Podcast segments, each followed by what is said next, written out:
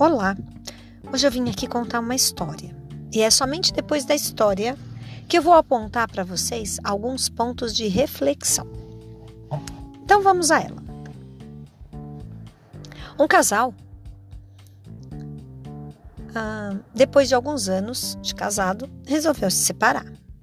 Fruto desse casamento, nasceu uma criança. Dada a separação, ah, cada um né, foi morar na casa da sua mãe, voltou para casa da mãe. Ela voltou para casa da mãe dela e ele voltou para casa da mãe dele. Na casa da mãe dele frequentavam os irmãos e os netos, né? Ou seja, seus sobrinhos. E via de regra, os irmãos levavam os seus filhos para a casa da avó, justamente no dia em que o irmão separado recebia sua filha, passava o final de semana com a sua filha. E nessa onda de ensino remoto, de pandemia, de confinamento, as crianças se aproximaram cada vez mais das tecnologias. E por meio delas se divertem. Hoje em dia, brincar de casinha também pode ser feito virtualmente. Há certos joguinhos em que as crianças montam a sua casa, visitam as casas de outras crianças, dão likes e assim caminham. Assim brincam, virtualmente. Num dado momento, esse irmão separado chega para o seu irmão casado e fala: Você pode me fazer um favor? Quando seu filho vier para cá, é, fala para ele não trazer o computador porque tem acontecido o seguinte: o meu filho, quando o seu chega com o computador, quer ficar brincando, quer ficar jogando online o tempo inteiro. E esse é o único tempo que eu tenho para ficar com meu filho. E toda vez que eu peço para que eles parem, para que possamos fazer alguma coisa, é só cara feia e não querem sair. Daria para você fazer esse favor? Então, quando seu filho vier, que ele não traga o computador para eles não ficarem o tempo inteiro, o dia inteiro jogando? Pois é. Dito isso, feito isso, o irmão casado, que sempre levava o seu filho a cada 15 dias, inclusive para dormir na casa da avó, parou e pensou: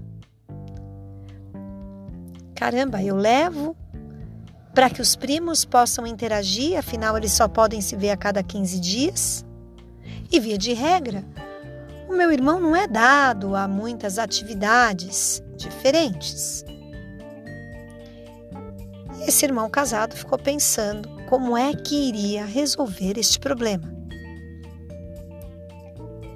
Parou, pensou e resolveu responder da seguinte forma: tudo bem, Vou pensar numa estratégia para lidar com essa sua necessidade. Só que eu não vou contar para vocês qual foi o desfecho da história. Eu quero agora, a partir desta narrativa, conversar com vocês o assunto da conversa, o assunto em pauta. A culpa não é minha. Veja, a interação entre as pessoas é de responsabilidade de cada pessoa.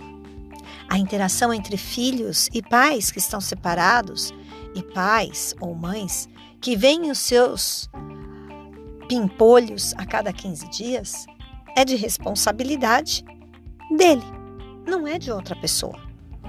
Se a sua interação, o seu modo como você tem desenvolvido essa interação, ela não está satisfatória, você não pode dizer que você não consegue interagir, que você não consegue ter uma comunicação com o seu filho, não é porque o outro leva o computador e passa o dia inteiro no computador.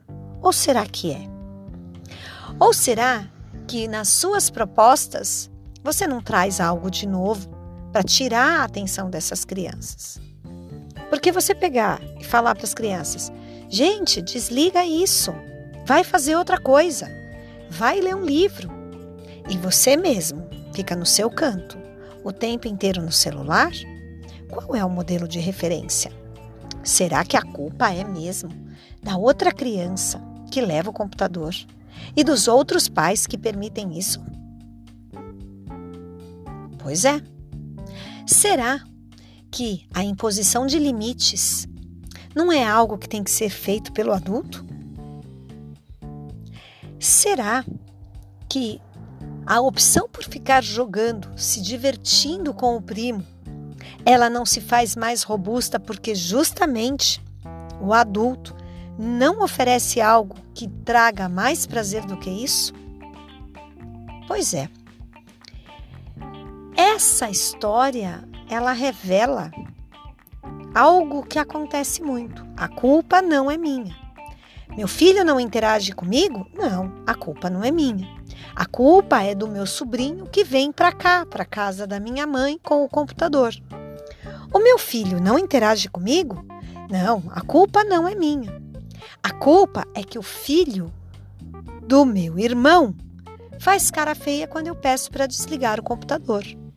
Não, a culpa não é minha. Se o meu filho ele não quer fazer alguma coisa diferente comigo, a culpa é do meu irmão, que traz sempre nos finais de semana que o meu filho está aqui, o filho dele para ficar junto. E aí eu não consigo educar o meu. É, a culpa não é minha. Quantas vezes você transferiu aquilo que é seu para o outro? Quantas vezes você fracassou nas suas relações culpando o outro? Quantas vezes você deixou de tomar as decisões mais acertadas porque a culpa é do outro? interagir com as pessoas, tomar decisões, se impor, é tudo responsabilidade de cada um de nós. Não é responsabilidade do outro eu interagir com uma pessoa. Não é responsabilidade do outro eu me tornar referência na vida da outra pessoa. Não é responsabilidade do outro eu desenvolver a minha maturidade. Então, pensa um pouquinho na sua vida. A quem você anda atribuindo as suas culpas? Você não consegue enxergar que certas situações na sua vida e que trarão consequências futuras pode ser culpa exclusivamente sua? Pensa nisso.